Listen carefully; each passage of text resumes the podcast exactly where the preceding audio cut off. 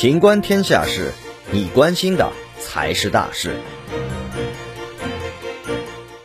泰山酒店一千二百元一晚，游客宁愿挤厕所过夜。今年的清明节，全国各地纷纷出现了补偿式返乡、回家或旅游的人数大幅增长。泰山作为一个经典热门景点，同样迎来了大量游客。近日，有人爆料，在山东泰安的泰山山顶南天门附近的酒店，竟坐地起价，要价一千二百元一晚。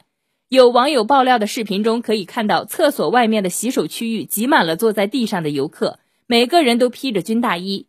另一个频段中显示的餐厅也同样坐满了游客，有精明的餐厅老板并不卖饭，而是卖起了睡觉位，一人二十元就可以坐着睡一晚。所有人都穿着军大衣趴着睡觉的场景，让人联想到了军训的场面。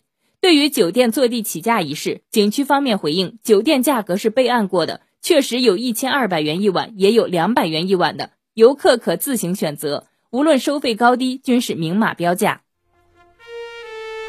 本期节目到此结束，欢迎继续收听《秦观天下事》。